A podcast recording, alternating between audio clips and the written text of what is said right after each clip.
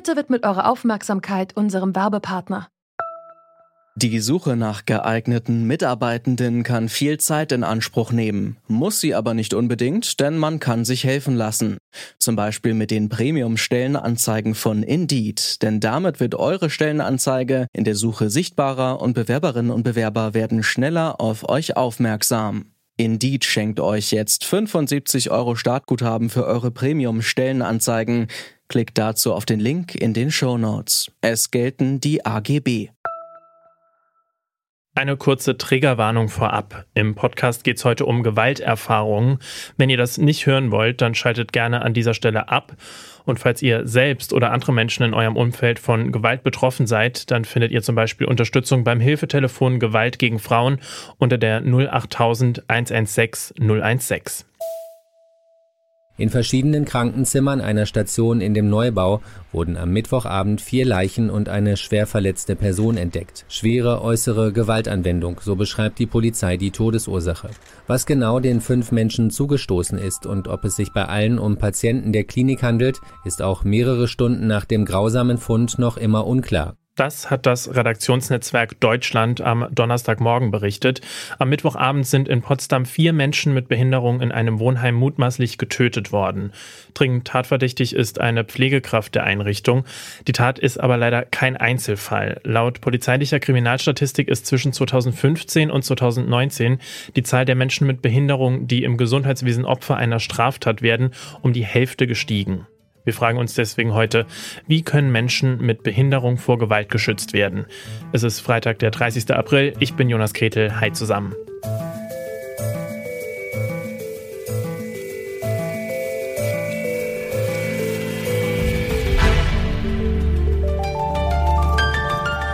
Zurück zum Thema.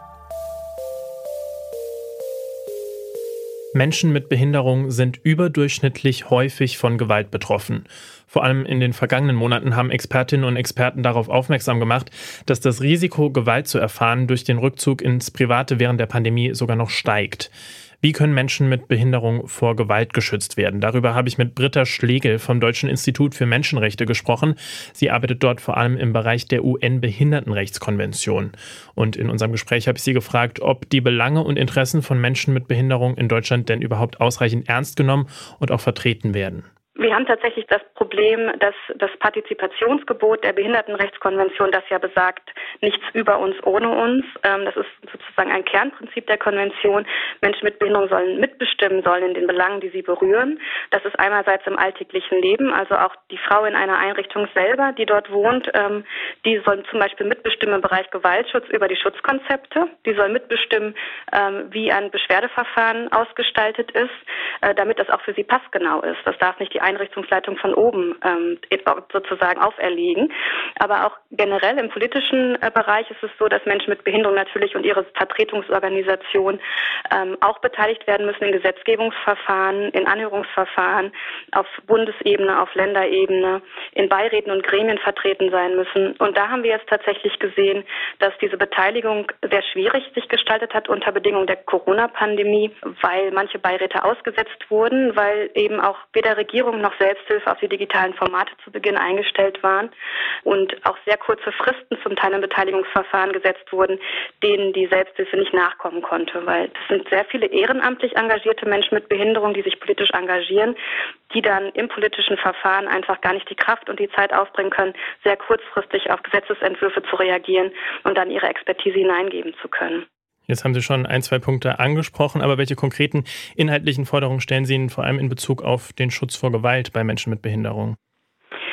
Ähm, zum Schutz vor Gewalt würden wir uns ganz konkret wünschen, ähm, dass alle Einrichtungsträger Gewaltschutzkonzepte verabschieden, zusammen mit den Menschen mit Behinderung in den Einrichtungen selber. Also wenn sie große Behindertenwohneinrichtungen haben, dass die Heimleitungen sozusagen Schutzkonzepte erstellen, ähm, wo auch ein Beschwerdeverfahren mit verankert ist, die sie mit gemeinsam mit den Leuten vor Ort erstellen und die dann auch immer wieder aktualisiert werden und wo auch von außen eine Prüfung stattfindet, zum Beispiel von der Heimaufsichtsbehörde. Das sind Behörden auf Länderebene, die sozusagen das betreute Wohnen auch kontrollieren, ordnungsrechtlich, und dass die auch draufschauen und gucken, haben die Einrichtungen das wirklich verwirklicht? Gibt es so ein Konzept, äh, lebt das auch oder ist das nur auf dem Papier existent ähm, und sind die Menschen mit Behinderung einbezogen? Das sagt Britta Schlegel vom Deutschen Institut für Menschenrechte. Und um die Rechte von Menschen mit Behinderung zu stärken, hat der Bundestag das Teilhabestärkungsgesetz beschlossen.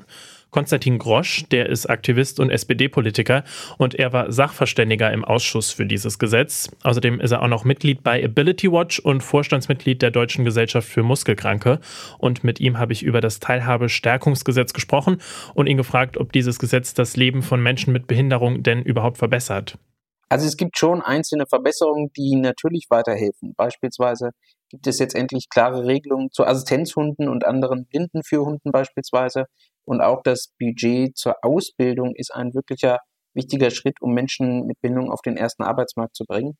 Wenn Sie aber tatsächlich fragen, ob es die Teilhabe insgesamt in der Gesellschaft voranbringt, dann muss ich trotzdem leider mit Nein antworten, weil das sind zwar wichtige kleine Details, die, um ehrlich zu sein, auch überfällig waren, aber den großen Sprung äh, bringt uns das natürlich nicht weiter nach vorne. Ähm, so werden große, wichtige Fragen wie zum Beispiel die Barrierefreiheit, die ja wirklich essentiell ist, um am äh, Leben in allen Bereichen der Gesellschaft teilzuhaben, weiterhin ausgeklammert und nicht thematisiert. Jetzt gehen wir mal kurz nach Potsdam. Dort wurden gerade diese Woche vier Menschen mit Behinderung in einem Wohnheim getötet. Da stellt sich natürlich vor allem die Frage, wie Menschen mit Behinderung denn besser vor Gewalt geschützt werden können. Inwieweit würden Sie Ihnen sagen, kann das Teilhabestärkungsgesetz da den Gewaltschutz irgendwie voranbringen?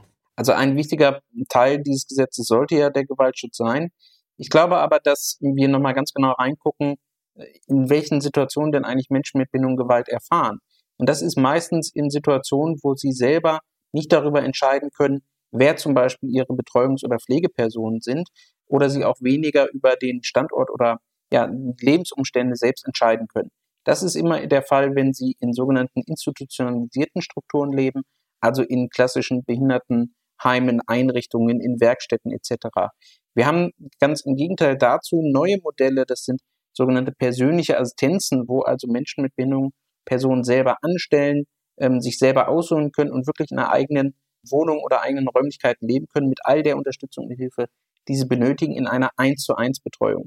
Und in diesen Bereichen erleben wir viel weniger Gewalt und Missbrauch, was nicht heißt, dass es dort das nicht gibt, aber es gibt eben viel mehr Chancen für die Betroffenen selber, frühzeitig aufmerksam zu machen, ähm, auf Gewalt selber aussuchen zu können, wer überhaupt ähm, die Betreuungs- und Pflegepersonen sein sollen.